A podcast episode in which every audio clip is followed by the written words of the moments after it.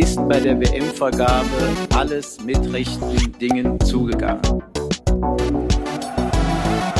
Dass ich als deutsche Sportlerin vor ein deutsches Gericht kann. Ich wollte nur fragen, wie viele Fehlentscheidungen eigentlich erlaubt sind, weil wenn es 15 sind, hast du noch eine frei. Da muss man aufpassen mit dem, was man sagt, was man schreibt und wie man das rüberkommt. Vor drei Tagen zu Katar und dann ist das Interview Ich möchte vielleicht in diesem Zusammenhang mal daran erinnern, an Artikel 1 des Grundgesetzes. Die Würde des Menschen ist unantastbar. Willkommen, liebe Hörer, zur zweiten Folge von unserem Podcast Liebling Bossmann. Wir sind wieder am, am Start. Wir besprechen aktuelle juristische Themen, alles, was uns im Bereich Sport die letzte Zeit bewegt hat, was vielleicht, wo wir glauben, dass das euch auch interessiert. Wir sind wieder hier. Christopher, Fabian und Holger und ich bin Robert. Äh, vorab auch nochmal vielen Dank an die, an die, an das Feedback, an die, an die Hörer, die uns auch schon äh, mit, mit einigem Lob überschüttet haben. Äh, äh, wir sind offen auch für Anregungen und, und Fragen. Gerne auch Themenvorschläge mal platzieren über Twitter äh, oder auf allen anderen Kanälen, dass, dass wir dann auch ein Gespür kriegen, was, was interessiert euch, wo sind vielleicht noch Themen, die wir mal irgendwie aufnehmen sollten. Ähm, dann tun wir das gerne, wenn das, wenn das reinpasst. So ist es und ähm, das Lob führt aber gleichzeitig dazu, dass es hier schon nicht mehr ganz so lustig ist. Also das Bier fällt heute schon aus. Wir sind jetzt ehrgeiziger geworden. Ja, das stimmt. Die Ambitionen sind, sind gestiegen. Äh, jetzt ist, das ist jetzt professionell hier. Jetzt ist Spaß ist vorbei. Jetzt ist wirklich harter redaktionell, redaktioneller juristischer Alltag. Und wir sind heute auch gar nicht zu viert, sondern äh, wir haben einen Gast bei uns, aber dazu später. Und in der, in der zweiten Folge sprechen wir über was? Äh, anknüpfend an äh, die äh, Diskussion in der letzten Folge äh, über den Umgang von Clubs und Spielern mit dem Thema Kurzarbeit und Gehaltskürzung, ist das bei den verschiedenen Vereinen alles richtig gelaufen? Und was kann man alles falsch machen, was wurde falsch gemacht, was wurde vielleicht auch richtig gemacht? Dann haben wir das Thema Meinungsfreiheit auf dem Rasen. Ist der DFB richtig mit den Antirassismusaktionen von Sancho, Hakimi, Modest und Co. umgegangen? Und ähm, ja, was bedeutet diese Verfahrensweise des DFB eigentlich für zukünftige solcher Fälle? Wie sind die künftig zu regeln und hat er sich da vielleicht etwas verrannt? Und äh, wir möchten zusätzlich eintauchen in den Alltag eines Bundesliga-Clubs und äh, welche rechtlichen Fragen da in der äh, Corona-Zeit aufgetreten sind. Ähm, und was wäre da geeigneter, als ein Justiziar äh, eines Bundesligisten bei uns zu haben? Und äh, deswegen freuen wir uns besonders, dass wir heute Herrn Dr. Henning Hoffmann ähm, von Werder Bremen bei uns, vom SV Werder Bremen bei uns begrüßen dürfen. Ja, wir werden mit äh, Henning äh, natürlich über äh, Werder Bremen sprechen, aber er wird uns äh, die gesamte Folge begleiten und auch bei allen anderen Themen äh, mitdiskutieren, die wir heute äh, auf unserer Agenda haben. Genau, und auch heute gibt's wieder unsere, unsere Rubrik wie Kai aus der Kiste, wo wir aktuelle Themen aufgreifen, einmal vielleicht manchmal auch nur Kurioses und euch dazu paar Vorgänge und Entwicklungen vorstellen wollen, um einem ein bisschen locker in die Folge zu starten. Und noch kurz, ähm, weil wir hier auch genau sein wollen, ähm, zu den zu den Einnahmen der Bundesliga. Da habe ich das nochmal äh, nachverfolgt, weil wir da äh, auch nicht ganz genau waren. Insgesamt hatte die die Bundesliga in der Saison 2018 2019 insgesamt 4 Milliarden Euro erlöst, also die Clubs. Und davon entfielen auf die mediale Verwertung, wozu natürlich die TV-Gelder gehören, lediglich, also früher war das, glaube ich, mehr, das wird uns vielleicht Henning auch gleich noch was sagen können, 37 Prozent, ja, ähm, die Erlöse aus, einem, aus dem Spieltag, dagegen 13 Prozent, aus Werbeeinnahmen 21 Prozent, Transfers, was natürlich der volatilste Wert ist, 17 Prozent, Merchandising 4 Prozent und sonstiges 8 Prozent. Ähm, das war äh, der, der Schnitt aus allen Clubs zusammengenommen. Ja, vielen Dank dafür. Gut, äh, dann kommen wir zu unserem nächsten Pro Programmpunkt, der ganz obligatorisch ist, nämlich ähm, der Programmpunkt Kai aus der Kiste. Und äh, dort haben wir heute das Thema Insolvenz des ersten FC Kaiserslautern. Und ähm, da wird uns Holger ein bisschen Einzelheiten dazu erzählen, was eigentlich so ein Insolvenzverfahren bedeutet, nach sich zieht, für den Club jetzt auch vor allem für unmittelbare Bedeutung hat. Genau so ist es. Also Kai aus der Kiste, Folge 2, Insolvenzantrag des ersten FC Kaiserslauterns. Und zwar hier nicht des Vereins, sondern der ähm, Spielbetriebsgesellschaft, der äh, GmbH und Co. KG auf Aktien. Am letzten Montag, am 15. Äh, Juni 2020, äh, hat die Spielbetriebsgesellschaft den Antrag auf Eröffnung des Insolvenzverfahrens gestellt. Ähm, die Spielbetriebsgesellschaft ist mit laut Angaben, ähm, laut eigenen Angaben mit 20 Millionen Euro verschuldet.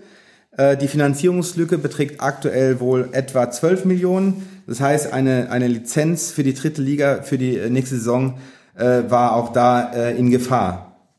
Die wirtschaftliche Krise des ersten FC Kaiserslautern dauert schon fast jahrzehntelang äh, mittlerweile. Und ähm, es gab seit äh, Ende vergangenen Jahres ähm, Gespräche mit potenziellen Investoren ähm, über, über die Sanierung und ähm, ob sich Gläubiger möglicherweise auf, auf Forderungsverzichte einlassen. Ähm, und es ging einher mit der Bestellung des Managements, äh, neuen Managements Ende letzten Jahres. Ja, dann kam jetzt äh, Corona dazwischen und ähm, die Beschlüsse von DFB und DFL, dass es im Zuge von Insolvenzen zukünftig keine Punktabzüge mehr geben wird, wie es die DFB-Spielordnung in Paragraph 6 eigentlich vorsieht. Äh, und zwar war das, kam in der Vergangenheit äh, es oft vor, ähm, ähm, was heißt oft, also es gibt vier, fünf Fälle, äh, äh, Vereine äh, hatten den An Insolvenzantrag gestellt und damit einherging ein Punktabzug von neun Punkten. Und ähm, jetzt ist es so, dass Kaiserslautern das äh, Insolvenzverfahren äh, in Eigenverwaltung durchführen möchte. Äh, Problem dabei ist, dass alle Gläubiger oder zumindest die großen Gläubiger mitspielen müssen und dem Plan zustimmen müssen. Und dabei stellen sich jetzt einige Fragen. Gut, ähm, moin moin nach Bremen. Uns zugeschaltet ist Henning Hoffmann. Vielen Dank, dass du da bist, Henning. Du bist unser, unser erster Gast unserer noch jungen Podcast-Serie. Und ähm, ja, wir freuen uns ganz besonders, dass du da bist, äh, insbesondere äh, in den etwas turbulenten Zeiten für euch. Äh, Henning äh, ist uns, wie gesagt, zugeschaltet. Wir können ihn sehen ähm, und er wirkt sehr gut gelaunt. Äh, das, das, das freut uns. Äh, kurz mal so Stimmungslage bei euch. Ihr habt am Wochenende jetzt, jetzt tatsächlich ein mega entscheidendes Spiel. Ähm, das ist richtig. Genau. Wie, wie, wie ist so die, die Erwartungshaltung bei euch? Eigentlich ging ja die Kurve so bergauf und ähm, jetzt haben euch so ein bisschen andere Vereine, die, glaube ich, da einen Gang zurückgeschaltet haben, ähm, haben euch da so ein bisschen äh, wehgetan. Hallo nach Bremen nochmal. Ja, erstmal moin in die Runde, moin nach Berlin. Ähm, ich freue mich total dabei zu sein. Äh, schon eine gewisse Ehre, hier als äh, quasi erster Gast aufschlagen zu können. Muss auch gestehen, tut auch mal gut, als SV Werder Bremen sagen zu können, dass man irgendwo Erster ist. Also vielen, vielen Dank für die Einladung. Ähm, ja, in der Tat, Fabian, du hast es gerade richtig skizziert. Ähm, die Stimmungslage bei uns ist angespannt, anders kann ich es nicht anders äh, oder anders kann ich es nicht formulieren. Ähm, wir hoffen natürlich auf das Beste. Ich muss auch gestehen, ich bin ein bisschen äh, in der Hoffnung gewesen, hier um sportliche Themen herumzukommen, sondern mich rein auf die formal juristischen Themen zu konzentrieren.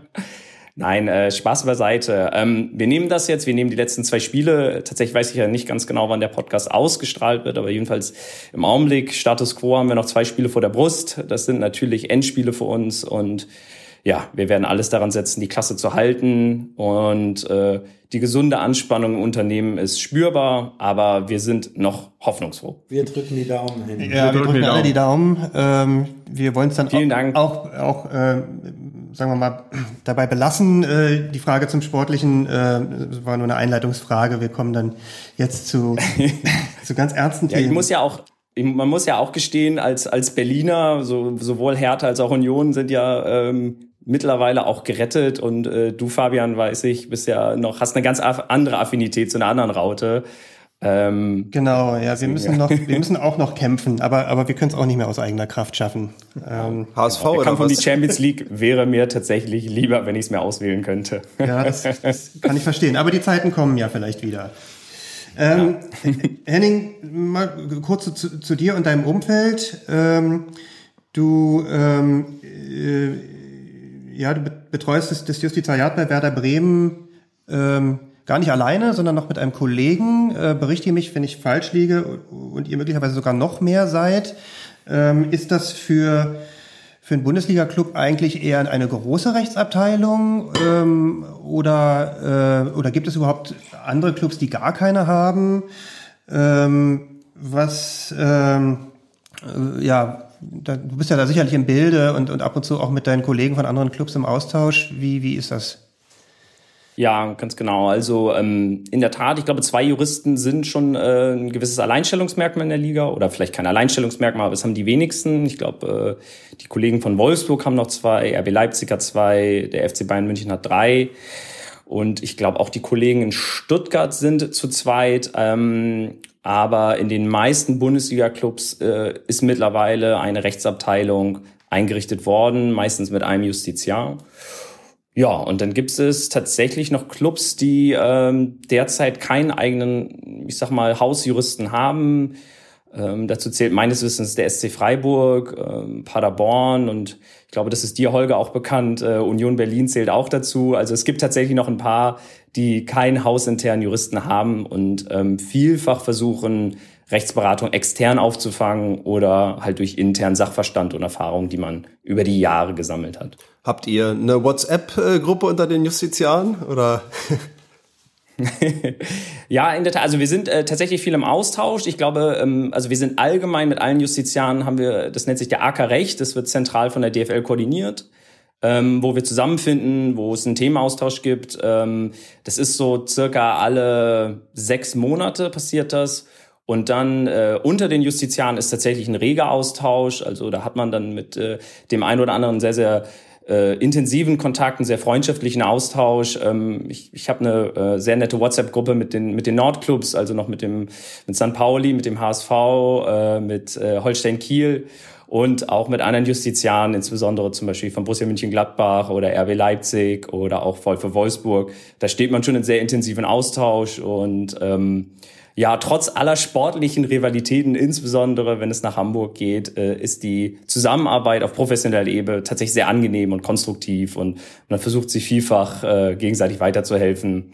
Und äh, natürlich bleibt es auch nicht aus in den WhatsApp-Gruppen, dass man dann das Spielgeschehen das eine oder andere Mal kommentiert. Da sind, da sind die Zweitliga-Clubs auch dabei, ja? Also die haben auch die Möglichkeit, da mitzuwirken an den AG-Recht.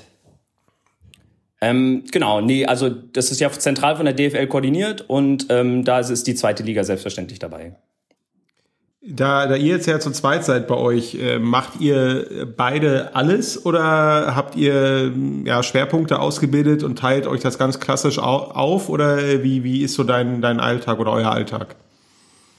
Ja, also ich arbeite da recht eng mit meinem Kollegen Tarek Brauer zusammen, ähm, der in seiner Funktion noch äh, Direktor Recht und Personal ist und äh, mittlerweile auch Mitglied der Geschäftsleitung. Und die Arbeit funktioniert im Endeffekt so, dass wir kein festes Organigramm haben. Ich glaube, äh, so eine statische Herangehensweise würde sich auch verbieten, weil unsere Arbeitsweise ist schon von einer sehr großen Bandbreite an Aufgabenstellung geprägt. Ähm, Deswegen versuchen wir auf Anfragen aus dem Unternehmen auf, oder auf Aufgaben äh, möglichst flexibel zu reagieren. Und ähm, da hat sich mittlerweile eigentlich ein sehr gut funktionierendes System eingespielt, ähm, wo wir uns so gegenseitig die, die, ja, die Bälle gegenseitig zuspielen, um die Metapher nicht überzustrapazieren. Und ähm, mittlerweile hat sich so ein recht gutes System eingebildet. Wir, wir, wir sagen immer so ein bisschen, wir sind der Sparring-Partner von dem anderen. Also man geht mal dann ins Büro des anderen, hat juristische Gedanken, äh, spult die dann einmal runter, stellt die da quasi auf den Prüfstand und äh, da ist dann ein sehr, sehr reger Austausch. Und klar, in manchen Themengebieten hat sich mittlerweile ein recht fester Workflow äh, dann im Unternehmen auch etabliert. Seit wann bist du dabei? Seit 1.1.2019, also knapp anderthalb Jahre. Und die erste volle Saison, die ich bei Werder mache, ist jetzt auch die äh, bisher äh, historisch schlechteste. Ich hoffe, dass das kein Omen für meine Tätigkeit hier ist. du gehst aber sehr offen damit um, finde ich gut. ja, ich würde ich würd gleich mal zu einem aus, aus Sicht des Fans, aber auch aus, aus anwaltlicher Sicht und im, im Sportrecht tätigen, äh, höchst interessanten Thema springen, das Thema Transfer, Spielertransfers. Da hat man ja nur so als, als äh, als nicht Clubverantwortlicher oder jetzt nicht als unmittelbar in einer Spielerberatergesellschaft nur rudimentär Einblick. Das würde uns mal interessieren, wie so, wie, wie sind da, wie, wie sind da so die Abläufe, wie sind die, die, die Automatismen, also ein paar Stichworte genannt, äh, Verwendung vom DFL-Mustervertrag, gibt's wie, wie, wie stark wird individuell abgewichen, ist, ist, bildet der tatsächlich so, was man hört, äh, in den meisten Fällen tatsächlich die, die Vertragsgrundlage und macht ihr das, äh, die, die Transfers überwiegend selbst, ihr, ihr bei dem Justiziariat oder gibt's gibt's tatsächlich externe Unterstützung, vielleicht auch von Kanzleien? Und wie sieht das auf Spielerseite aus? Also Thema Berater, inwiefern, wo man sich mal häufiger fragt, gerade der Professionalisierung, inwiefern sind Anwälte da auf Spielerseite eingebunden oder, oder wie, oder glaubt der Berater auch vielleicht ohne anwaltlichen Hintergrund, das selbst alles machen zu können? Vielleicht kannst du da kurz mal so ein paar Einblicke geben, wie, wie sich das so verhält. Ja, sehr gerne. Also ähm, vielleicht äh, gehen wir das einfach so chronologisch ab. Also in der Tat, wir arbeiten mit dem DFL-Mustervertrag. Ähm, den uns die DFL dankenswerterweise zur Verfügung steht. Der hat mittlerweile einen Umfang von fast 40 Seiten, ähm, inklusive Datenschutzannex und ärztlicher Schweigepflichterklärung und so weiter und so fort. Ähm, die DFL gebietet aus, auch in ihren entsprechenden Statuten, dass gewisse Kernelemente dieses Vertrages auch übernommen werden. Das ist auch sinnvoll, insbesondere wenn es um die Zentralvermarktung von Spieler geht, ähm, um die Spielerpersönlichkeiten, damit man das vielleicht auch an EA Sports vernünftig vermarkten kann.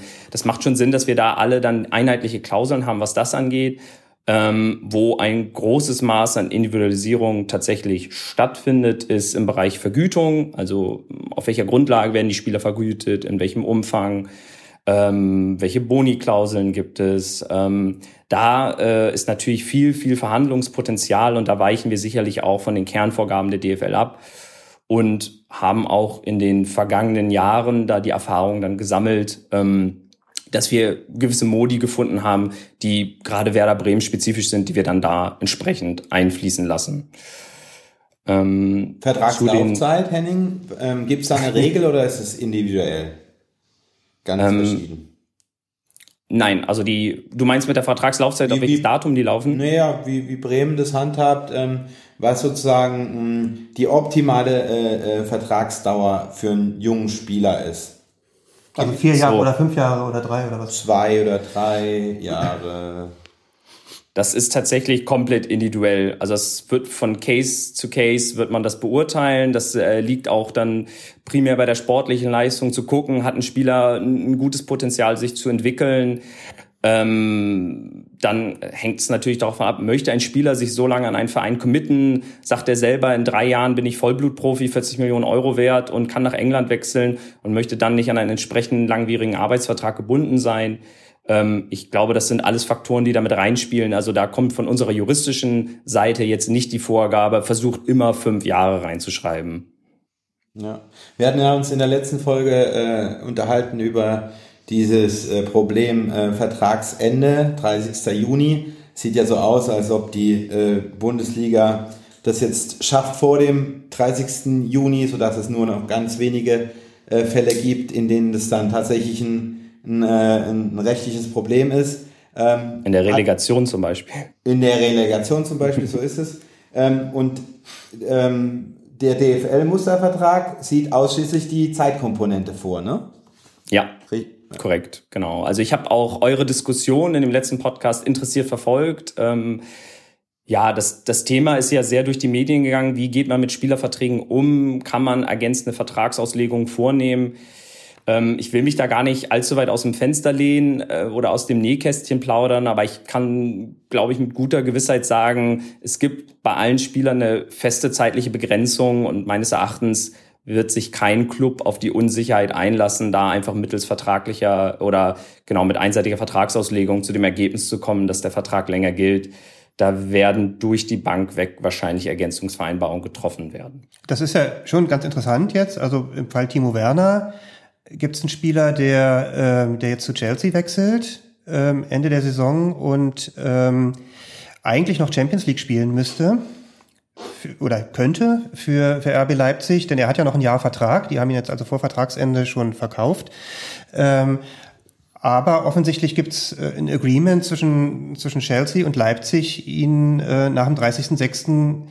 gleich direkt über den Kanal zu bringen. Ähm, und dann spielt er eben keine Champions League mehr, was ja sportlich gesehen durch äh, durchaus fragwürdig ist, also aus Leipziger Sicht. Ähm, wir können ja jetzt nur spekulieren. Ich vermute mal, ähm, dass da dann irgendwo in den, in den Transferverhandlungen da noch ein bisschen was draufgelegt wurde, damit dieses Agreement getroffen werden, werden kann. Aber ähm, das sind ja schon interessante Konstellationen. No, noch krasser die Fälle, in denen Spieler äh, in denen bei Spielern der Vertrag zum 30.06. endet und, äh, und im Juli ist noch die Relegation. Ähm, denkbar sogar, ich glaube, mit einem Bekannten hatte ich vorgestern diskutiert, ähm, Tommy ist, glaube ich, ein Spieler momentan bei Düsseldorf mhm. und ist, glaube ich, ausgeliehen vom VfB Stuttgart. Mhm. Äh, wäre eine, eine sehr interessante Konstellation, wenn Düsseldorf und Stuttgart in der Relegation gegeneinander spielen. Ja, das ist äh, tatsächlich so. Ähm, zu den Transferdetails bei Timo Werner kann ich auch tatsächlich nur bedingt was sagen. Da habe ich keine Einblicke rein. Ja.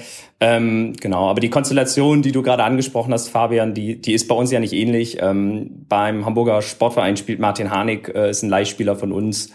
Und äh, die Leihe endet eigentlich auch zum 30.06. und äh, man könnte auch in der Relegation gegeneinander antreten. In der Tat, ja. Ähm, also das sind tatsächlich spannende juristische äh, Fragestellungen wo man dann abwägen muss äh, ähm, zwischen genau einer juristischen Integrität, Integrität des Wettbewerbs und auch, ich sag mal, sportlicher Fairness und ähm, ja. Aber das heißt, du gehst auch davon aus, dass man äh, in allen Fällen einfach äh, entweder ein Gentleman's Agreement oder tatsächlich Vereinbarungen trifft oder getroffen hat und darüber im Ergebnis auch kein Streit äh, entbrennen wird. Also ich glaube, alle Clubs, die seriös arbeiten, und ähm, da kann ich tatsächlich auch nur spekulieren, aber alle Clubs, die, ich sag mal, eine vernünftige Rechtssicherheit schaffen wollen, werden Ergänzungsvereinbarungen geschlossen haben mit ihren Spielern oder auch mit Clubs, an denen sie Spieler abgegeben haben oder von, mit Clubs, äh, von denen sie Spieler geliehen haben.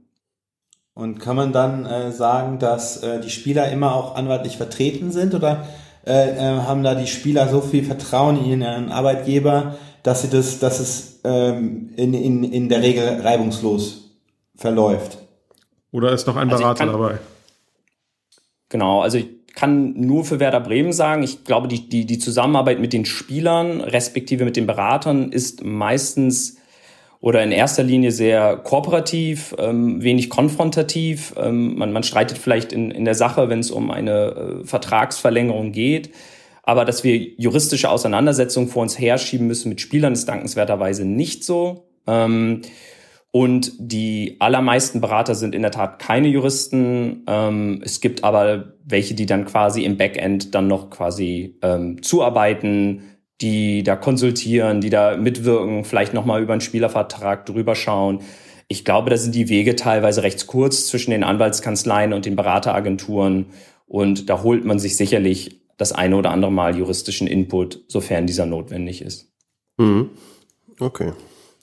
Ähm, was hältst du von, von diesen Klauseln, die ähm, eine, eine, ähm, ein, einen Spieler verbieten, gegen den ausleihenden Verein anzutreten?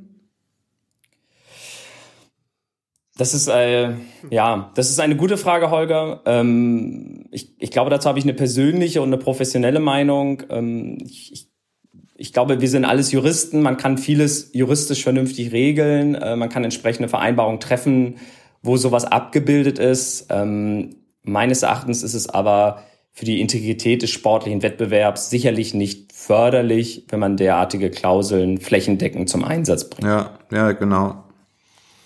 Agree. Ähm, ja, vielleicht mal noch zum Thema Corona ähm, ist es ja nach wie vor noch aktuell. Ähm,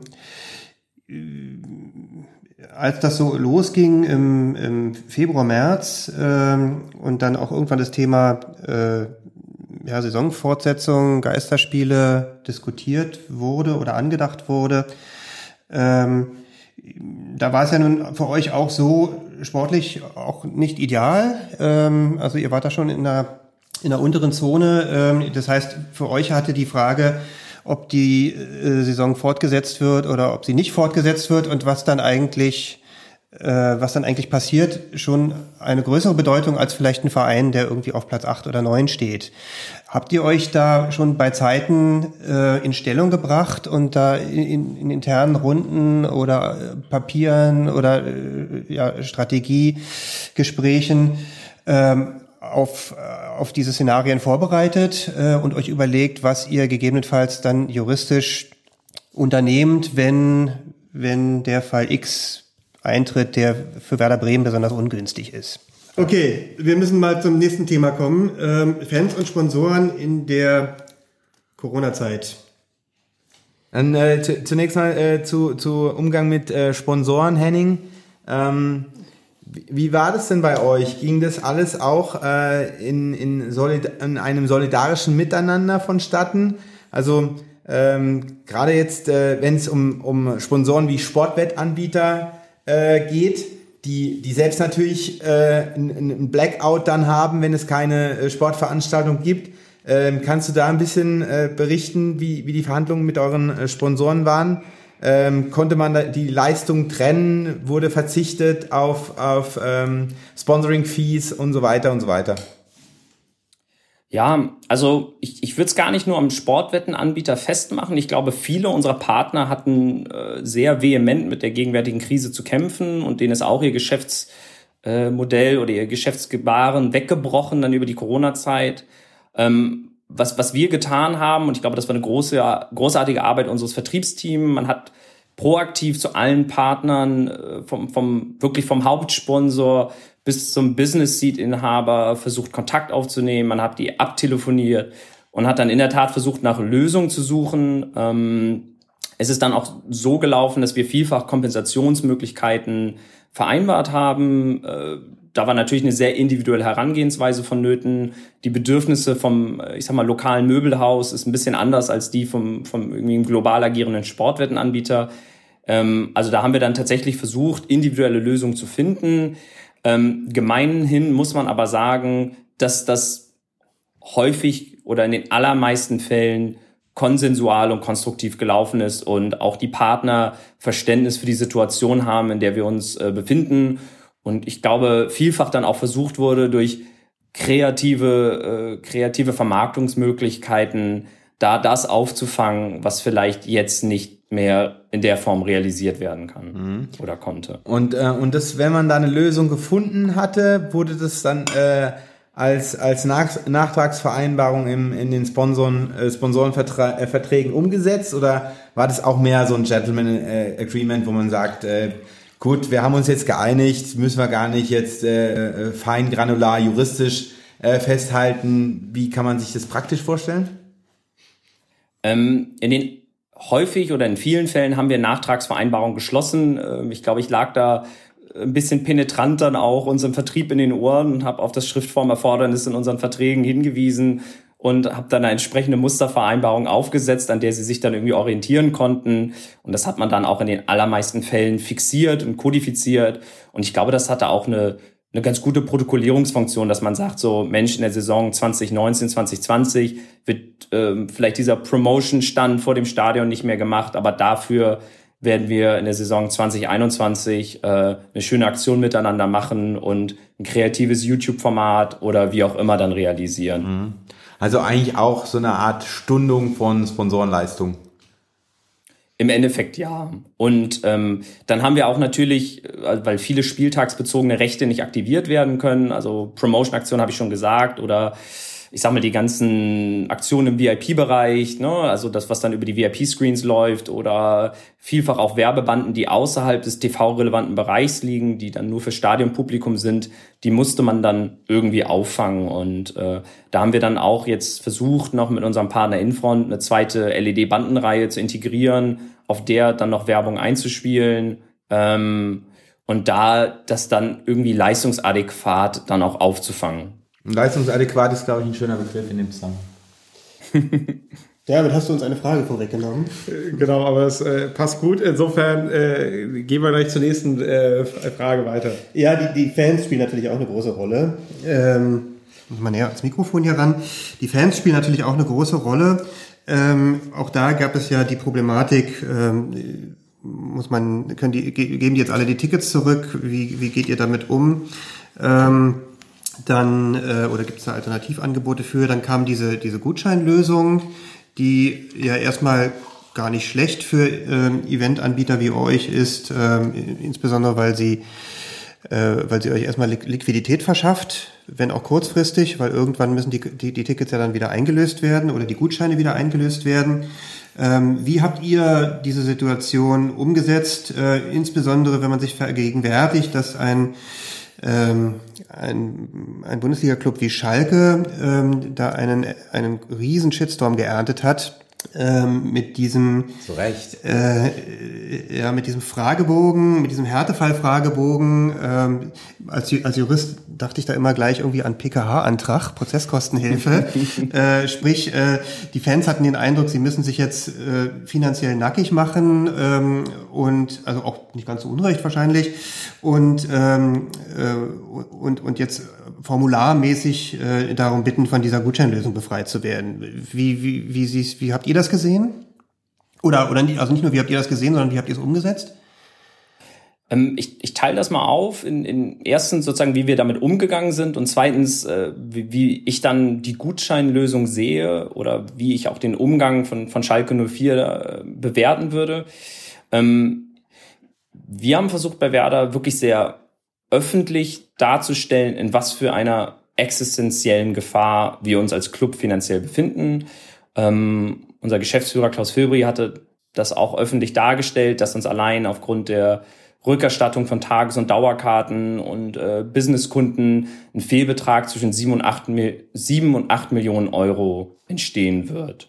Und mit dieser Transparenz sind wir dann auf unsere Fans zugegangen, haben ihnen die wirtschaftliche Ernsthaftigkeit erklärt und ähm, haben für die Möglichkeit eines Verzichts auf eine Rückerstattung geworben, ähm, aber immer versucht mit einem großen Maß an Fingerspitzengefühl, denn für viele Menschen ist es sicherlich nicht gänzlich nachvollziehbar, warum ein Fußballclub jemanden zu einem Verzicht auffordert, wenn gleich man selber vielleicht in Kurzarbeit geschickt wurde, wenn man gleich seinen eigenen Betrieb irgendwie zumachen musste.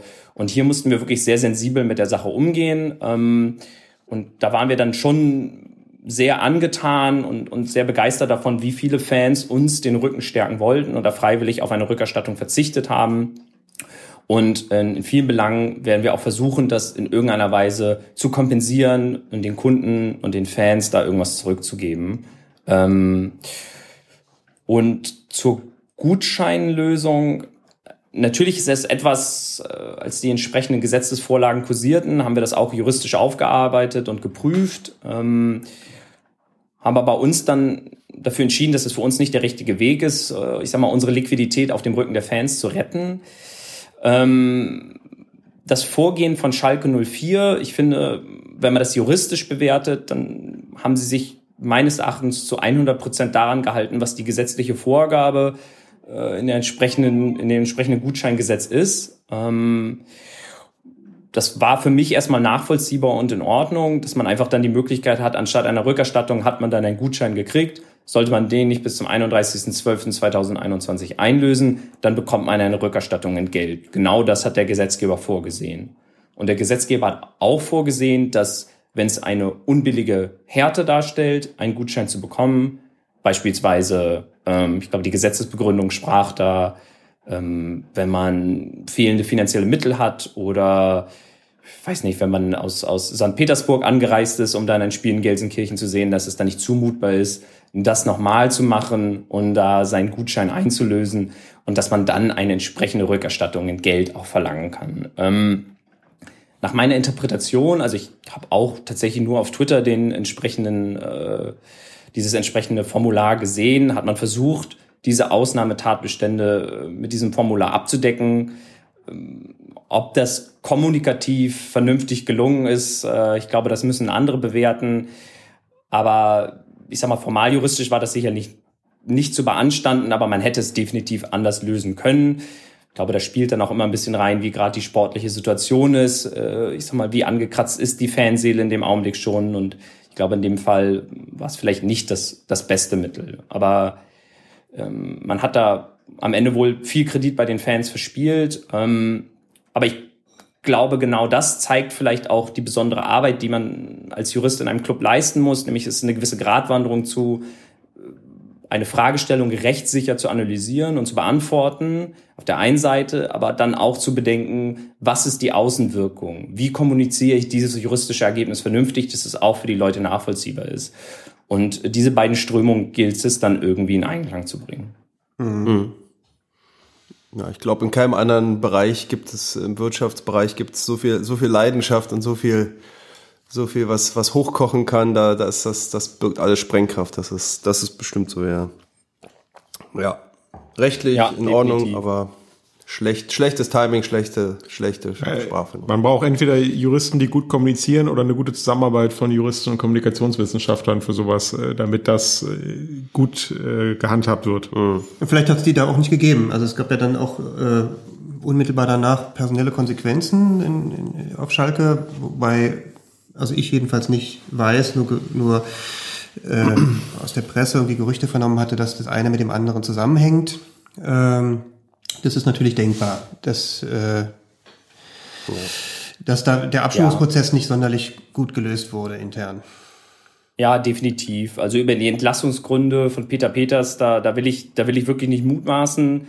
Ähm, ich sag mal, das ist ein anerkannter Experte und äh, in, in, auch in vielen anderen Gremien vertreten. Ist natürlich dann eine Expertise, die fehlt. Ähm, aber ich glaube, Christopher, du hast es ganz schön gesagt, man, man muss vernünftig kommunizieren. Das kennt ihr als Anwälte genauso. Man muss seinem Mandanten erklären, warum man gewisse Schritte macht. Und ähm, hier ist es dann irgendwie eine andere Form von Mandanten, dem man seine juristische Bewertung irgendwie vernünftig nahebringen muss und sich auch überlegen soll, welche Implikationen das vielleicht über eine juristische Auseinandersetzung äh, hinaus hat. Gut. Themenwechsel.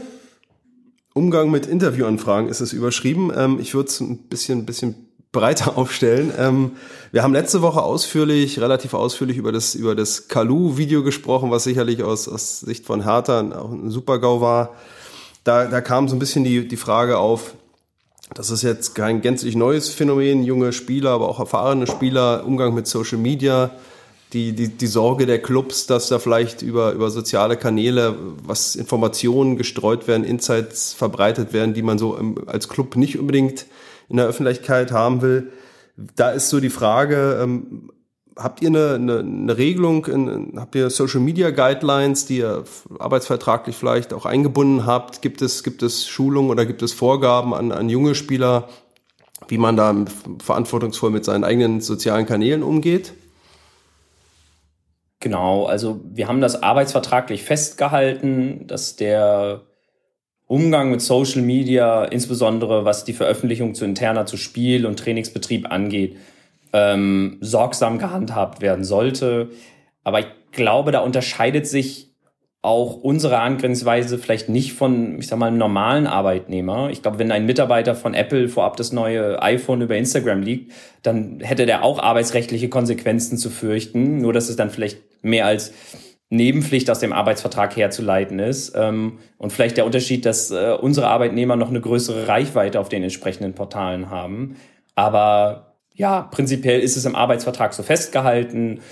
Und man versucht da vernünftig auf die Spieler einzuwirken, dass sie sich bewusst sind, äh, welche Implikationen es auch haben kann, wenn man interner nach draußen gibt. Aber äh, nochmal, also unsere Spieler sind prinzipiell frei darin, sich zu äußern. Wir erteilen jetzt keinen Maulkorb oder irgend sowas. Hattet, hattet ihr da vor dem Hintergrund der, der sensiblen Thematik Geisterspiele, Corona, DFL irgendwie noch Sprachregelungen an die Spieler vorgegeben, dass man sagt, also ihr sollt euch nicht äußern oder wir machen das zentral über den Club, weil wir da einfach auch im, im, auch im Interesse der DFL mit einer einheitlichen Stimme sprechen wollen? Oder äh, hat man da auch da vertraut, dass die Spieler da eigenverantwortlich das besonnen sich dazu äußern, weil es auch Medienprofis mittlerweile sind? Ich glaube, das ist eine, das ist eine gute Frage. Ähm, Wir haben wie, wie, wie, wie wahrscheinlich jeder Club eine entsprechende Kommunikationsabteilung und das, das gilt irgendwie Corona-unabhängig, dass die Medienanfragen bündelt. Ähm, Das ist insbesondere Nachspielen so. Äh, Da versucht man, sich gemeinsam abzustimmen, eine einheitliche Message zu kriegen, äh, dass da alle Akteure dann irgendwie, ich sag mal, im Endeffekt im gleichen Kanon sprechen und das macht für mich jetzt auch erstmal Sinn. Äh, Man kennt das wahrscheinlich. äh, Man ist emotional geladen. Also selbst wenn wir hier bei uns äh, Tischtennis auf der Geschäftsstelle spielen, dann äh, und die Partie nicht so läuft, wie man wie man möchte, dann, dann ist man geladen und ich glaube, da wäre ich auch nicht dazu in der Lage, drei gerade Sätze rauszubringen.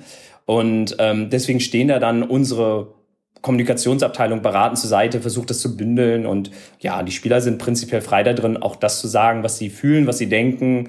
Ähm, aber natürlich bei konkreten Anfragen zum Spiel, äh, zum Trainingsbetrieb, da stehen dann die Kollegen assistieren zur Seite. Mhm. Das nächste Mal äh, kommst du zu uns nach Berlin, ja? Spielen wir Tischtennis, Rundlauf. Sehr gerne, aber nur wie, äh, wie es auf dem Schulhof war mit Hand und Federmappe. Mit Buch. ja, genau. Mit Schulbuch. Der Könner macht's mit dem Füller. Und, ähm, und der Verlierer dann muss ein Statement abgeben, ja? Ja, genau.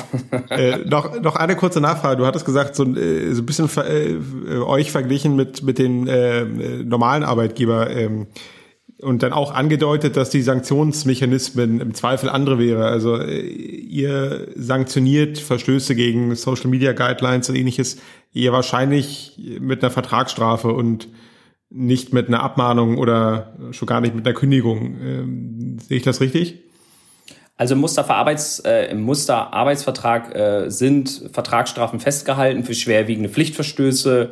Ähm, ich kann mich aber jetzt nicht dran erinnern in jüngster Zeit, dass eine solche äh, ein, ein Pflichtverstoß in der Art und Weise dann auch geahndet wurde. Also da versucht man dann eher konstruktiv auf die Spieler einzuwirken. Die Zeiten von Arnautovic sind ja vorbei. Die Zeiten von Arnautovic sind in der Tat vorbei, ja.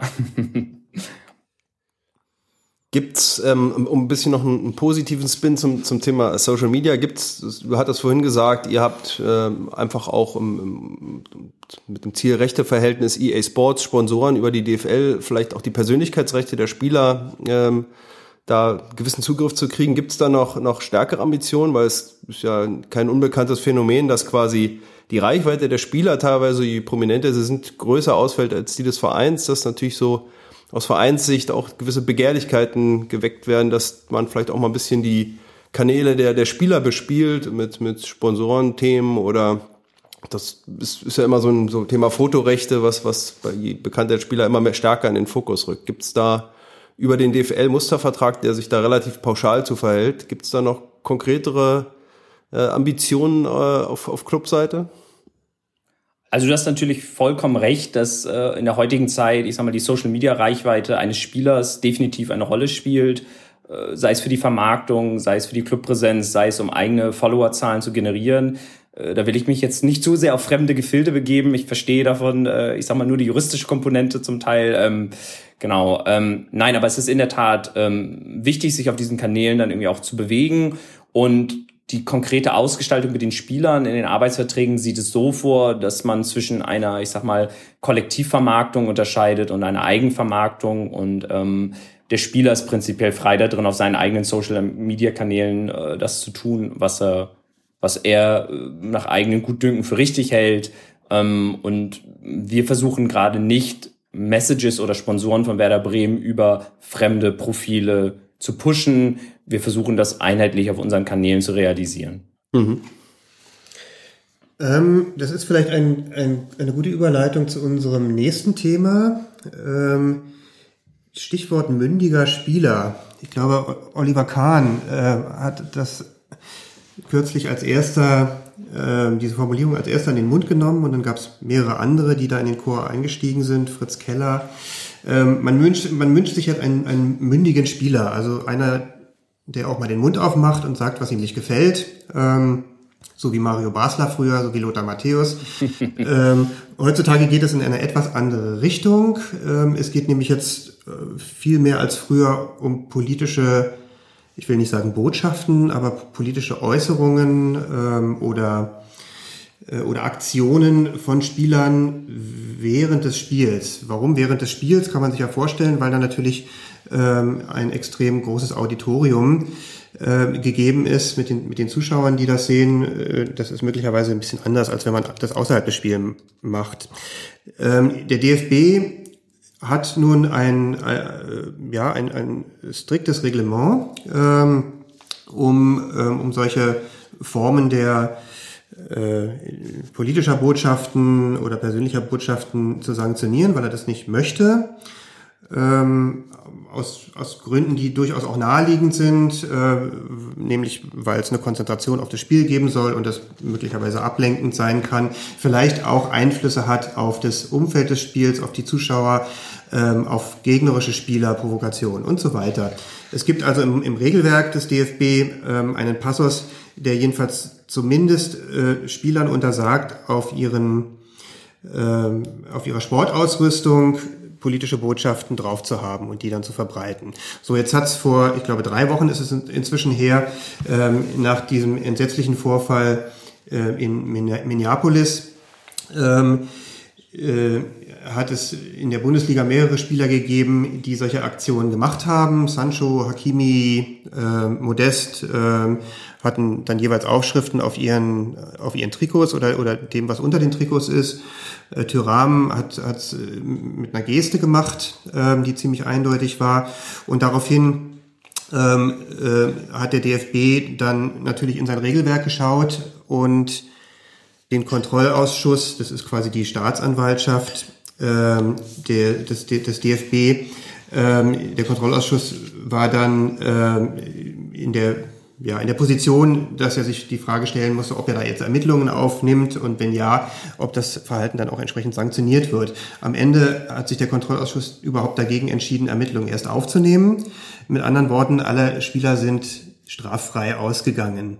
Jetzt gibt's aber in, in dem DFB-Regelwerk eine ziemlich klare Regel, die genau das unterbindet, was die Spieler gemacht haben. Es gibt da nämlich einen Passus, ähm, der sagt, äh, der, der verbietet politische Botschaften auf der Ausrüstung. Und dann gibt's ähm, in dem Regelwerk einen ja, so einen sogenannten Auslegungsteil, in dem das, was im Regelwerk steht, dann irgendwie nochmal erörtert wird. Das, wo wir Juristen sagen würde, würden, das ist so eine Kommentierung. Ähm, und da heißt es ähm, bei der Frage, was sind eigentlich politische Botschaften, ähm, da, da gibt es quasi so ein da gibt es so Regelbeispiele und es sind unter anderem äh, Slogans, Botschaften oder Bilder mit Bezug auf verstorbene Personen. So, und da nun ähm, George Floyd derjenige war, auf den das Bezug genommen hat, äh, hat man einen sehr, sehr klaren Regelverstoß, den man nun nicht sanktioniert hat. Ähm, das, zum einen hat es erstmal viel Sympathie gegeben für diese Entscheidung, kann man auch, kann man auch nachvollziehen. Ähm, zum anderen aber hat der DFB sich jetzt in eine Lage gebracht, ähm, in der er sich möglicherweise später mal erklären muss. Er hat ähm, also vor dem Hintergrund, dass, ähm, dass er selber Antirassismus-Kampagnen fährt und auch in, in seiner Satzung entsprechend Antirassismus-Vorgaben hat, äh, hat er sich nur darauf zurückgezogen gesagt, das, das passt ja in unser Konzept, deswegen befürworten wir das, deswegen können wir das nicht sanktionieren. Ähm, damit hat er aber sehr klar entgegen seines eigenen Regelwerks gehandelt und äh, es ergeben sich aus meiner Sicht jedenfalls für Folgefälle dann nun die spannenden Fragen, was ist denn, wenn mal eine Situation eintritt, ähm, in der Spieler sich auch gegen Rassismus einsetzen, aber wo der DFB vielleicht in eine Situation kommt, wo er sagt, das, das möchten wir aber, diese Äußerung möchten wir aber nicht. Äh, zum Beispiel wie im Fall Tönnies ähm, oder, oder nicht wie im Fall Tönnies, da gab es die Situation ja nicht, aber, aber ein denkbarer Fall Tönnies, wo sich irgendein Funktionär entsprechend äh, rassistisch äußert. Würde da der DFB genauso handeln? Und das führt letztlich zu der Überlegung, äh, gibt es hier einen, einen Systemfehler, weil jetzt im Prinzip ein Verband darüber entscheidet, welche Meinungen gut sind und welche Meinungen schlecht sind? Frage in die Runde. Ähm, wie seht ihr das? Ich, ich, ich sehe, ich sehe prinzipiell ist, war das natürlich absolut folgerichtig und jedes andere, jede andere Reaktion mal rein, rein menschlich und äh, moralisch gesprochen wäre natürlich eine Katastrophe gewesen, da jetzt irgendwie Ermittlungen äh, aufzunehmen. In der Tat sehe ich aber auch die Thematik, die wir schon bei, bei, bei den Hop-Sprechgesängen äh, hatten, die, die Differenzierung wer hat, wer hat das Meinungs, äh, die Meinungsdeutungshoheit, was, was jetzt strafrechtlich relevant ist, was DFB äh, Statuten verletzen könnte. Und man begibt sich dann natürlich, wenn man jetzt mündige und, und, und demokratisch äh, auf dem Boden der Demokratie stehende Spieler sich wünscht, begibt man sich natürlich in der Tat auf ein gefährliches Terrain, weil man, weil man sagt, Meinung ist, ist, ist dann irgendwie dann doch erwünscht.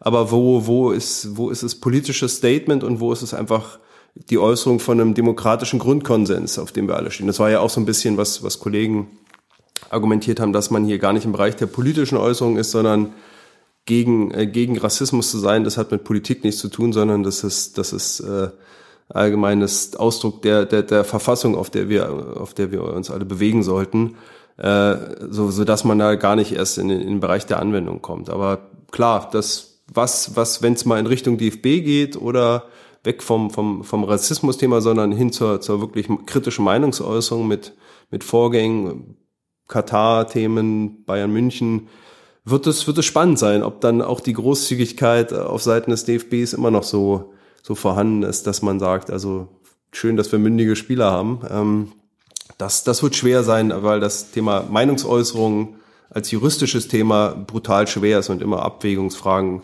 beinhaltet, die, die keine klaren, klaren, schnellen Antworten liefert. Ja, die, die aktuelle äh, politische Diskussion zeigt ja, dass Politik eben äh, doch alles ist und äh, auch die, die Äußerungen damit politisch sind. Insofern wäre ja die, die, Konse die richtige Konsequenz wäre dann gewesen, dass man die Regelung entweder anpasst oder ändert, finde ich. Weil was man jetzt gemacht hat, das führt dazu, dass es im äh, Ergebnis äh, irgendeine Institution beim DFB oder der DFL geben wird, die darüber befinden muss, was ist eine zulässige politische Äußerung, was ist keine politische Äußerung und ähm, da eine Wertung vornehmen muss, die im Sport äh, wahrscheinlich so zu treffen sehr schwierig ist mit den Gremien, die es dann gibt. Und insofern sehe ich da einfach äh, dann auch ein Problem, was sich auch kommunik äh, auf Kommunikationsebene sehr schwierig darstellen wird. Wie, wenn man mal noch, noch mal auf die Gründe zurückgeht, ähm, die, wenn, wenn der DFB sagt, er möchte, er möchte jedenfalls das, das Spiel selbst ähm, und sein Umfeld freihalten von solchen Äußerungen, ähm, weil, weil das Spiel das Spiel bleiben soll ähm, und nicht die, die Politik, ähm, könnte man da nicht sagen, kann es dem DFB nicht auch egal sein? Also wenn er einerseits den mündigen Spieler fördert, warum soll der mündige Spieler dann nicht auch das ähm, ja, die, die Audience nutzen, um ähm, Ungerechtigkeiten oder was auch immer ähm, äh, anzusprechen. Ähm, und wäre es nicht, wenn überhaupt, nur der Verein, der was dagegen haben könnte? Dann geht es doch ein bisschen in deine Richtung, Henning. Äh, also wenn jetzt eure Spieler, wenn jetzt eure Spieler jedes Wochenende ähm, nach Aktionen ähm, zu den Kameras rennen und sich die T-Shirts hochziehen und ähm, dann äh, verschiedene Botschaften da verbreiten, würdet, würdet ihr dann nicht auch sagen, Jungs, aber ähm, das geht so nicht, ihr müsst euch mal aufs Spiel konzentrieren? Mhm. Das ist eine äh, ne gute Frage. Ich, ich glaube, ich hole ein bisschen weiter aus, um auch nochmal aufzugreifen, was äh, Robert und Christopher eben angesprochen haben. Ähm, ich glaube, in diesem Diskurs, wenn ein Spieler, ob vom Werder Bremen oder auch einem anderen Club, die Plattform Fußball nutzt, um ein, für einen verfassungsrechtlichen No-Brainer äh, einzustehen, nämlich dass alle Menschen, unabhängig von Herkunft, von, von Alter, von Hautfarbe, von Geschlecht, von sexueller Präferenz oder Identität, dass all diese Menschen gleich sind. Wenn er dafür einsteht, dann und deswegen sanktioniert werden sollte oder deswegen Gegenwind kommt, dann würden wir als Club, und äh, das würde auch sicherlich jeder andere Club machen, diesem Spieler vorbehaltslos mit allen Mitteln, die wir haben, den Rücken stärken. Bravo. Denn ich glaube, das ist die unmissverständliche Haltung von, von uns, klare Kante gegen Rassismus und das ist ja auch etwas, was der Ligaverband insgesamt teilt und, und äh, für den Wert, wofür er auch einsteht. Ähm, ich bin da aber auch bei der Einschätzung von, von sowohl Robert als auch Christopher, dass äh, Politik und Sport sind halt nicht wie Öl und Wasser. Das, das mischt sich dann immer ein, teilweise. Das lässt sich nicht klar voneinander trennen. Und ähm, leider bin ich, ich sag mal, in der Gesetzgebungshistorie des DFB nicht gänzlich bewandert, was damals der Ursprung war, warum man diese, ich sag mal, Neutralitätsklauseln erlassen hat oder warum man daran festhält. Aber ich gebe euch recht, natürlich rüttelt das daran, wenn äh, diese politische Meinungsführhabe dann auf dem Platz stattfindet. Allerdings würde ich sagen, in solchen Fällen ist es ja auch ein ganz normaler Vorgang, dass dann der DFB-Kontrollausschuss diese Sachen bewertet und dann mit Maß und Mitte darüber entscheidet, ob er ein Ermittlungsverfahren aufnimmt oder nicht. Und ähm, nicht jeder Regelverstoß landet beim DFB-Kontrollausschuss. Und wir haben auch viele, viele andere sportpolitische Themen, wo dann entsprechend äh, Ermittlungen angestellt werden und dann kann man sich mit dem DFB-Kontrollausschuss hinsetzen, die juristischen Argumente austauschen und dann folgt auch keine Sanktion. Also nicht jeder Regelverstoß, der stattfindet, mündet automatisch in einer Sanktionierung von Spielern, Akteuren oder Vereinen. Und ich glaube, dass der DFB da ein vernünftiges Maß und Mitte gefunden hat, äh, mit der gegenwärtigen Situation umzugehen. Das heißt, wir, können dein, dein Statement auch so deuten, dass es äh, bei, bei euch seitens des Clubs keine Vorgaben gegeben hat, an die Spieler ähm, etwas zu tun oder zu unterlassen in diesem Kontext. Also ich stecke nicht in der Kabine drin. Ich, ich weiß nicht, wie auch die gegenwärtige Diskussion aufgegriffen wurde. Aber wir als Club haben die klare Haltung, dass man sich auch gegen Rassismus positionieren kann. Äh, kürzlich äh, wurde bei uns auch oder kursierte wieder das Zitat, dass ähm, in a racist society it is not enough to be non-racist, we must be anti-racist. Und ich glaube, diese aktive Teilhabe am Diskurs mit diesem Dagegenstehen, ich glaube, dafür sind, stehen wir als Club auch ein. Und deswegen würden wir den Spielern da auch nicht äh, irgendwelche Grenzen aufzeigen. Ähm, denn ich glaube, gerade in diesem spezifischen Themengebiet ist ein aktives Dafürhalten wichtig und auch richtig. Das, äh, ich glaube, da sind wir uns auch alle einig. Also mhm. was genau dieses Thema angeht, ähm, sind wir uns alle einig, dass, dass solche Aktionen äh, zu befürworten sind. Ähm, aber es ist natürlich jetzt äh, denkbar, äh, dass politische Äußerungen kommen im Hinblick auf Homosexualität, äh, im, im, Hinblick auf Frauenfeindlichkeit, im Hinblick auf äh, vielleicht Menschenrechtsverletzungen, sei es in Katar, in China, sonst wo. Ähm, also das Ganze kann ja dann auch, auch, auch im Hinblick darauf, dass Spieler unterschiedlichster Nationen in der, in der Bundesliga spielen, ähm, oder nicht nur in der Fußball-Bundesliga, sondern auch in anderen Sportarten, ähm, kann das ja die erfreuliche Folge haben, dass dort viel Meinungsbildung betrieben wird jetzt. Ich frage mich nur, ob dann, ähm, ob dann dieses Regelwerk und dieses Prozedere, das sich ähm, ein, ein Sportverband gegeben hat, dann auf Dauer noch funktionieren kann, weil er, der Kontrollausschuss wird dann über andere Fälle noch zu befinden haben und wird sich immer schwerer tun, ähm, diese, diese Lawine dann noch zu bremsen. Ja, also da gebe ich dir recht. Ähm Okay, man, man, muss ja auch sagen, nicht jeder Regelverstoß auf dem Platz landet sofort dann auch beim DFB-Kontrollausschuss. Das ist ja erstmal primär dann der Diskretion des Schiedsrichters, das zu ahnden. Und der DFB-Kontrollausschuss guckt dann, ob, ich sag mal, eine grobe Unsportlichkeit am Ende dann vorliegt und ob das noch nachträglich dann geahndet werden müssen. Ob der jetzt eine große Lawine auf den, ich sag mal, Kontrollausschuss zurollt, weiß ich nicht. Aber du hast natürlich vollkommen recht. Sollte ähm, der, der Verband mit anderen Meinungskundgaben konfrontiert werden, dann müsste man darüber dann einzelfallbezogen entscheiden und sicherlich wird dann auch irgendwann vielleicht der Punkt kommen, wo man dann über die, die, die derzeitigen Statuten nachdenken muss, ob die noch zeitgemäß ist. Wollen wir Fußball als neutrale Leinwand haben, auf die jeder projizieren kann, was er möchte? Oder wollen wir, was ihr eingangs erwähnt habt, die mündigen Spieler haben, die uns auch äh, die Plattform nutzen und mit ihren Meinungen konfrontieren und vielleicht auch zum Nachdenken anregen? Mhm. Ja, also ist, beides, beides wird wohl äh, nicht funktionieren. Also den mündigen Spieler fordern und ihn dann aber ähm, ihn dann aber wieder wieder seine Grenzen aufzeigen bei Themen, die die vielleicht ähm, eben nicht so äh, aktuell sind oder äh, oder bei, bei denen man nicht sicher sein kann, dass sie, dass es momentan auch tatsächlich viel, viel Zustimmung gibt, wenn, ähm, wenn man entsprechend mit so einem Thema umgeht, wie jetzt bei dem, bei dem, äh, bei dem Anlass von, von George Floyd in Minneapolis. Da konnte der DFB sich sicher sein, ähm, dass er mit seiner Bewertung äh, viele, viele Freunde bekommt. Das kann natürlich dann, äh, wenn es um Themen wie Katar geht oder so, kann es natürlich wieder ganz anders aussehen. Und äh, insofern ist dann vielleicht äh, tatsächlich mal eine Lösung, äh, die Regelung zu überdenken ähm, und vielleicht politische Äußerungen viel freier zuzulassen und möglicherweise nur dort Grenzen zu setzen, äh, wo es ersichtlich um Provokationen geht.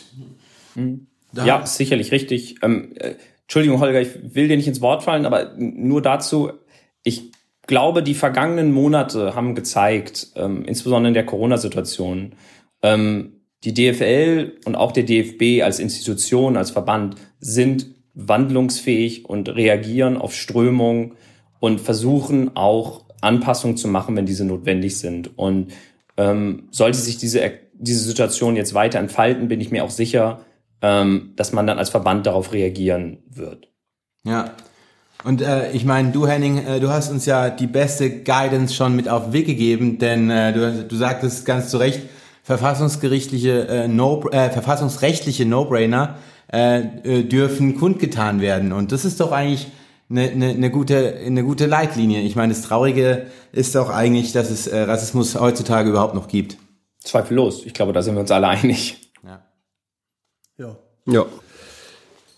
Ja, wir kommen zum Thema ähm, Gehaltsverzicht und Kurzarbeit.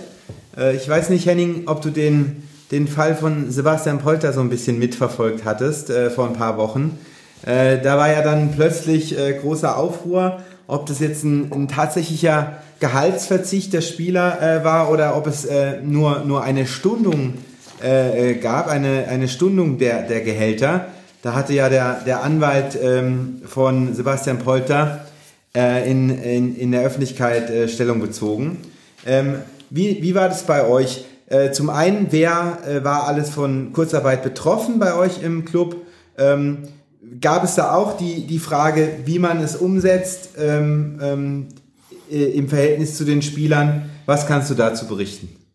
Genau. Ähm, also zur Art und Umfang von Gehaltsverzicht kann ich leider nicht ganz so viel sagen. Äh, es gab auf jeden Fall bei Werder Bremen einen Gehaltsverzicht. Ich glaube auch, dass hier der äh, Profikader in der wirtschaftlich schwierigen Lage die richtige Entscheidung getroffen hat. Ähm, zum Glück konnten wir Situationen, wie sie Union Berlin hatte, vermeiden. Ich glaube, wir standen da im vernünftigen Austausch mit den, mit den Spielern, äh, insbesondere getrieben durch den Mannschaftsrat. Und ich glaube, am Ende haben wir eine Lösung gefunden, mit der sich alle äh, d'accord erklären konnten und haben das auch in eine entsprechende ähm, Annex zum Arbeitsvertrag dann gießen können. Und äh, damit haben sich dann beim Elle alle einverstanden erklärt und auch das unterschrieben. Also bei, bei Union sah es ja am Anfang ein bisschen so aus, als könnte das äh, durch diesen Fall Polter alles aus dem Ruder laufen und, äh, und die, die Medienberichterstattung so ein bisschen dominieren. Jetzt ähm, im Nachhinein hat, äh, hat wohl der, der Club doch alles richtig gemacht, indem äh, dieser eine Querulant äh, irgendwie mehr oder weniger aussortiert wurde. Ähm, äh, kannst du dir vorstellen, ob, ob äh, ihr da ähnlich agiert hättet, wenn es Querulanten gegeben hätte? Boah, also das ist eine berechtigte Frage, aber ich glaube, da, da würde ich mich eher ins Spekulative bewegen. Ja. Ähm, ich glaube, letztlich haben wir versucht, alle Akteure ins Boot zu holen und dann haben sich alle am Ende damit auch äh, größtenteils dann irgendwie Einverständnis, äh, einverständlich erklärt. Das ist natürlich der optimale Fall. Die Relativierung größtenteils äh, war gar nicht nötig. Also alle haben sich entsprechend ja. einverstanden ja. erklärt. Also so klar ist es, also Querulant, Polter, äh, erstens, so genau kennen wir den Sachverhalt gar nicht. Äh, und im Übrigen äh, hat ein Spieler äh, ja durchaus das Recht, sich sich so einer Regelung nicht anzuschließen. Ähm, und wir wissen alle nicht, wie, wie diese, diese Vereinbarung, die eigentlich alle eingehen sollten, zustande gekommen ist. Ähm, ich würde auch, ich wäre auch vorsichtig damit zu sagen, dass Union da alles richtig gemacht hat. Ähm, also den, den Spieler dann ähm, vom Spiel- und Trainingsbetrieb auszuschließen, weil er, äh, weil er nicht auf sein Gehalt verzichtet. Ist Spielbetrieb nur noch? Oder nur Spielbetrieb. Ah, ja. Naja, aber immerhin, ähm, ja, man hat ihn dort ausgeschlossen ähm, als quasi als, als Sanktion oder Gegenmaßnahme ähm, für, äh, für ein abweichendes Verhalten im Hinblick auf diese, diese Gehalts, diesen Gehaltsverzicht oder diese Gehaltsstundung. Äh, das war sicherlich nicht zulässig. Ja, wir hatten ja in der letzten Folge auch ausführlich darüber diskutiert, wie Gehaltsverzicht und Kurzarbeit äh, funktioniert und dass es halt äh, einseitig äh, nie geht, sondern nur äh, einvernehmlich. Ähm, eine Frage, Henning, falls du die beantworten kannst. Du hattest vorhin schon äh, relativ äh, zu Beginn gesagt, ihr habt, und nach deinem Wissen haben das fast alle Vereine gemacht, hinsichtlich der Frage des Beendigungszeitpunktes Ergänzungsvereinbarung geschlossen. Habt ihr ähm, das in einem Vertragswerk äh, gemacht, quasi den Komplex Gehaltsverzicht und äh, Vertragsbeendigungszeitpunkt Verlängerung, oder habt ihr das sowohl in den Verhandlungen als auch äh, dann in den Dokumenten entsprechend getrennt? Ähm, das ist tatsächlich getrennt voneinander, weil die Thematik Gehaltsverzicht kam schon relativ früh zu Anfang der Corona-Krise auf, wo man wusste, es ist eine wirtschaftlich enorm bedrohliche Situation, wo man darauf reagieren wollte mit dieser Thematik. Und äh, die Verlängerung der Arbeitspapiere, das hat sich ja erst später quasi ergeben, als man absehen konnte, wie der konkrete Spielplan der Liga nun aussieht. Ähm, demnach sind das äh, zwei getrennte Dokumente. Es gab äh, noch einen vergleichbaren Fall in der dritten Liga. Bei Union? Zum Glück nicht, äh, sonst wäre das wahrscheinlich äh, doch anders ausgegangen alles. Holger, dass du dich mit anderen Clubs noch auskennst, das wundert mich. Ab und zu guckt Holger über die Grenzen Berlins. Äh, ja, äh, zum Beispiel, äh, äh, wenn es in, äh, in, meine, in Richtung meiner Heimat geht, äh, dritte Liga, SV Waldhof Mannheim. Äh, da mhm. gab es wohl auch ähm, äh, ein, zwei Spieler, die sich nicht einverstanden er erklärt hatten äh, mit den Vorschlägen äh, des Arbeitgebers. Und ähm, ähm, nach Informationen der, der Sportbild, also ich nehme meine... Äh, das Leitmedium. Das Leitmedium, ich nehme meine Infos auch nicht immer als, aus erster Hand.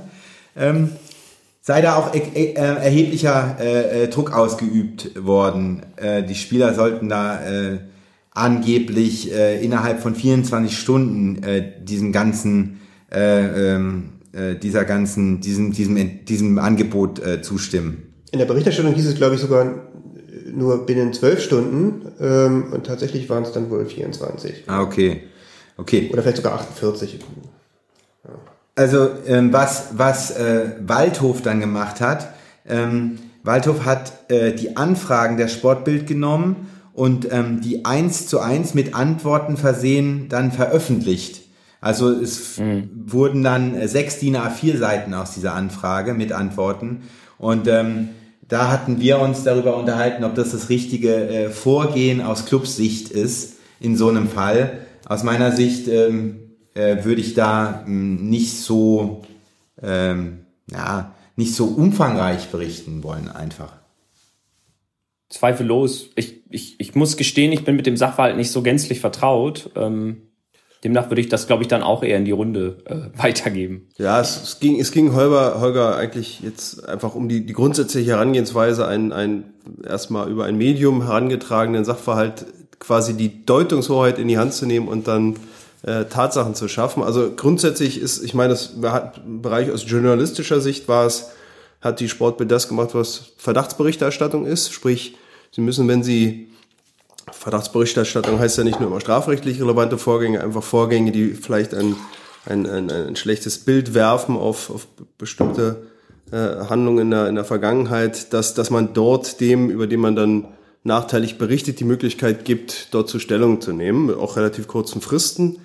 Und ich finde es jetzt prinzipiell äh, erstmal keine grundsätzlich falsche Herangehensweise, dass man sagt, also wir vermuten hier eine aufgrund der Fragestellung tendenziöse Berichterstattung. Wir, wir erkennen anhand der Fragemuster, in welche Richtung das gehen soll, dass wir jetzt quasi der, der Sportbild den Ball aus der Hand nehmen und, und quasi selber den Elfmeter verwandeln und sagen, also so sind die Fakten aus unserer Sicht.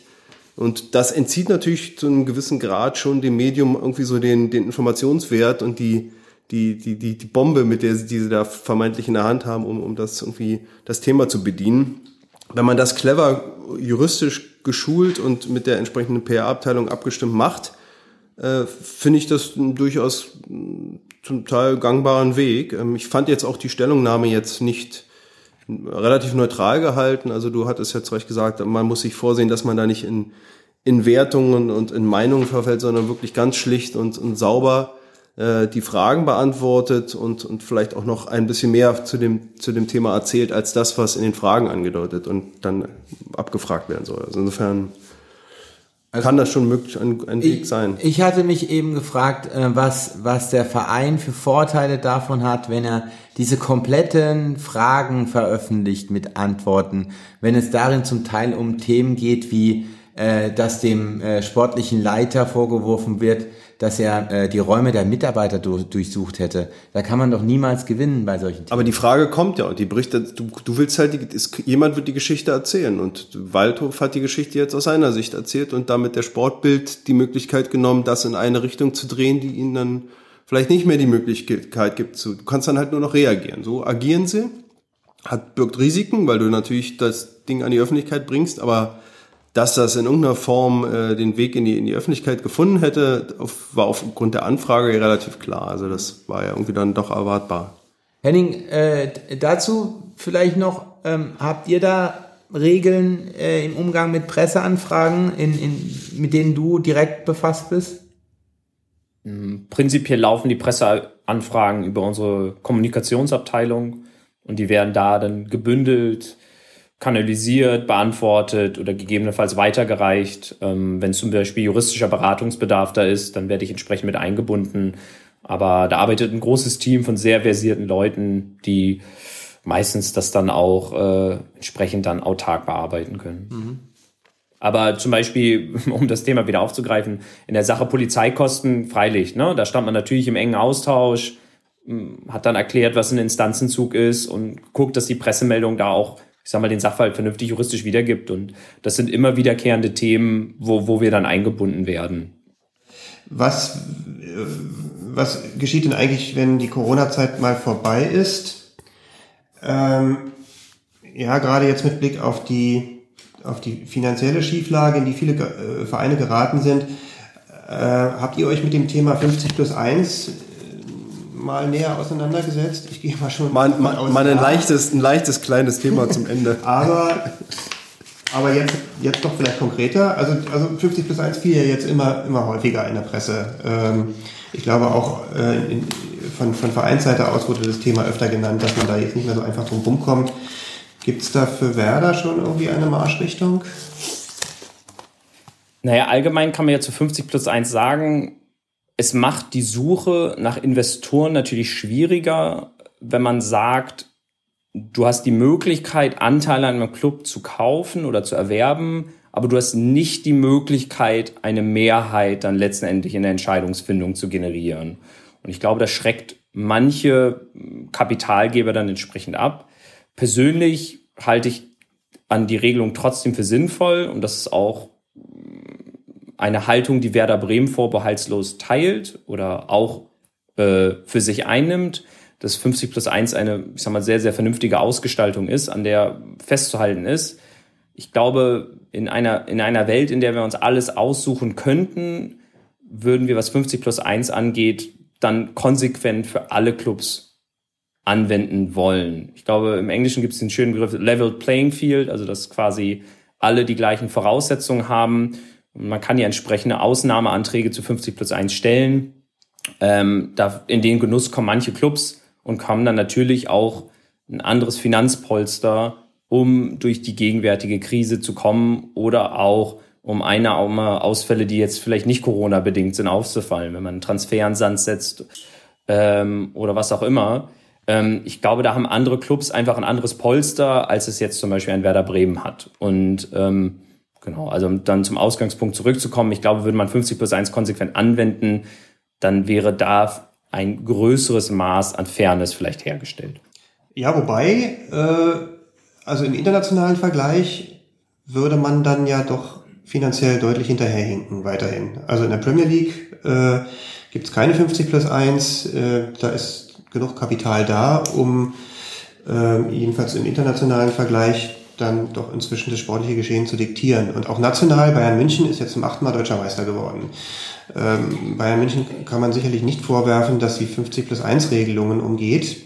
Ähm, aber der, der, der finanzielle Vorsprung ist inzwischen so groß, dass wohl auf absehbare Zeit kein deutscher Verein oder kaum ein deutscher Verein da noch irgendwie wird mithalten können. Äh, die Eintönigkeit der Liga wird beklagt ist es nicht dann doch eine Überlegung wert, ähm, über 50 plus 1 zu diskutieren und äh, jedenfalls die, den Vereinen die Möglichkeiten zu eröffnen, Investoren reinzuholen, das, das System für Investoren attraktiv zu, zu machen und dann letztlich aber die Verantwortung, ähm, dass da ein Investor hereingeholt wird, der eben auch zum, zum Wohle des Vereins agiert, ähm, dann bei den Vereinen liegt. Also es gibt ja Modelle, in England kann man ja nicht sagen, dass, das, äh, dass die Modelle nicht funktioniert haben. Ja, da hast du zweifellos recht. Als ich über Integrität des Wettbewerbs und Fairness gesprochen habe, habe ich mich tatsächlich hier auf, äh, ich sag mal, die, die Bundesliga und die zweite Bundesliga bezogen, dass da alle Clubs mit den gleichen Startvoraussetzungen spielen. Ähm, du sprichst natürlich einen wichtigen Punkt an. Ich meine, die Kapitalausstattung eines Clubs ist, äh, hat eine große Konnexität zum sportlichen Erfolg. Da gibt es genügend Erhebung drüber oder es kann man auch einfach einen Blick auf die Teilnehmer der Champions League, in welcher Form dann noch die Durchmischung stattfindet, kann man da zweifellos ablesen. Persönlich stelle ich mir die Frage, ob jetzt 50 plus 1 die einzige Stellschraube ist, an der man drehen kann. Denn Clubs ist es ja in der Tat unbenommen, noch einen Investor zu suchen, der sich halt auf eine Minderheitsbeteiligung dann einlassen müsste. Aber zweifellos ist es auch so, dass wenn wir 10% unserer Anteile an einen Investor verkaufen würden, würden wir weitaus weniger Geld generieren als, ich sag mal, ein Markengigant äh, wie Bayern München. Also weiß ich jetzt nicht, ob die, die, ähm, die Aufweichung von 50 plus 1 dieses Problem konsequent beseitigen würde. Ich glaube, wie gesagt, es gibt noch andere Stellschrauben, wenn man zum Beispiel über die Verteilung von Fernsehgeldern redet oder die Durchlässigkeit im internationalen Wettbewerb, die Partizipationsrechte. Ich glaube, da gibt es noch andere Möglichkeiten, wie man ähm, Clubs am, am Revenue Stream irgendwie besser beteiligen könnte, um da ein größeres Maß an Chancengleichheit herzustellen. Also ich glaube, die Diskussion um 50 plus 1 ist, ist konsequent, sie ist sehr anlassbezogen und deshalb auch irgendwie richtig. Nichtsdestoweniger es ist, glaube ich, zu, zu, zu verkürzt, sich nur darauf zu stoßen. Denn ich glaube, es gibt, wie gesagt, andere Möglichkeiten, äh, auch noch für einen konsequenten und integren Wettbewerb zu sorgen. Gibt es, gibt es eine, eine Diskussion in der Liga über diese, über diese anderen Möglichkeiten?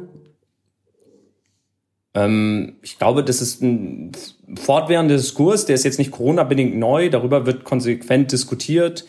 Ähm, man hat bisher aber, glaube ich, keinen Konsens für eine Abweichung vom derzeitigen Modell. Bisher hat sich keine andere Denkschule durchsetzen können. Aber, Corona, aber Corona hat da ja eine ganz andere Fahrt und Dynamik reingebracht. Wenn du einen Wunsch frei hättest, ähm, was würdest du dir wünschen für den Profifußball, äh, was sich nach Corona äh, ändern sollte? Glaube, es wäre wichtiger, und das klingt jetzt äh, wie so ein Spruch, den ich aus einer Pralinenpackung ablese, aber tatsächlich, dass der Fußball wieder so ein bisschen näher an die Menschen rückt. Ähm, ich ich habe die Diskussion um die Wiedereröffnung der Bundesliga oder die Wiederaufnahme des Spielbetriebs äh, hat, hat mich schon überrascht, wie viel Gegenwind da den Profiklubs entgegengeschlagen ist. Ähm, vielleicht hat man da gewisse Entwicklungen, die es in der Vergangenheit gegeben hat, vielleicht gewisse Entfremdungen, die es von der Fanseite gegeben hat, übersehen äh, weil man sich in diesem Karussell immer weiter gedreht hat.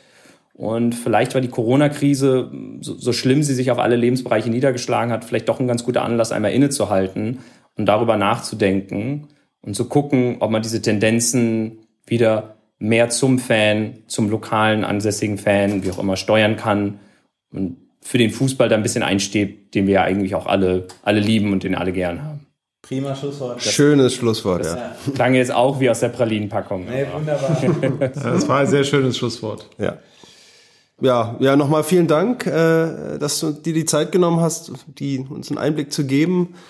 Ähm, wie gesagt, ich fand es super interessant äh, und ist jetzt auch ein bisschen länger geworden als geplant, aber äh, hat Spaß gemacht und war auf jeden Fall extrem spannend und wir haben viel mitgenommen und wir, wir können dir jetzt nur ein, äh, oder euch ein erfolgreiches äh, Finish wünschen jetzt, die letzten äh, beiden Partien, dass ihr die erfolgreich meistert. Also ähm, ähm, ich denke, ihr habt das, ähm, das machbare Restprogramm im Vergleich zu äh, Düsseldorf. Äh, mal gucken, ob ihr das nutzt. Ja, vielen Dank. Ich nehme alles Daumen drücken, was ich kriegen kann, nehme ich gerne mit und äh, hoffen wir mal, dass es in zwei Wochen ähm, dann auch positiv oder eine positive Wendung für uns nehmen kann. Also ich glaube, acht, acht Daumen sind schon mal gedrückt. Gut, Auf jeden Fall. Alles klar. Vielen herzlichen Dank. Jetzt äh, wissen wir auch zum Protokoll äh, sozusagen, wo die Affinitäten da in welche Richtung liegen. genau. Also, Rauten Mit einem freundlichen Fingerzeig nach Düsseldorf. Rauten-Fans halten sowieso immer zusammen. sehr, sehr gut.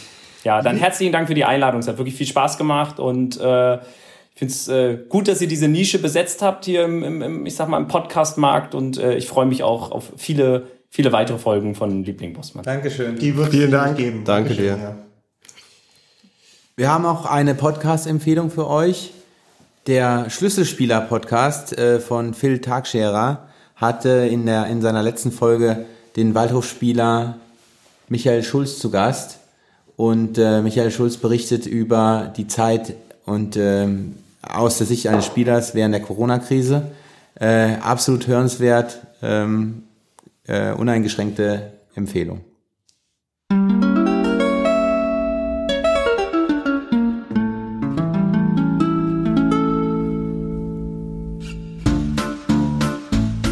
Und im Übrigen freuen wir uns, wenn ihr uns folgt über unser Twitter-Handle liebling-bossmann und über unseren Instagram-Channel.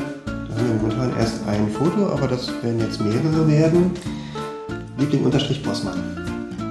Ja, das war die zweite Folge von Liebling Bossmann. Wie immer freuen wir uns über zahlreiches Feedback und Anregungen, Fragen. Ähm, die nächste Folge kommt bestimmt. Wir probieren den Taktung jetzt höher zu haben als letztes Mal angekündigt und beobachten natürlich, was so aktuell passiert in der Sportwelt. Und dann, dann hören wir uns sicherlich wieder. Ciao. Ciao. Tschüss. Tschüss zusammen.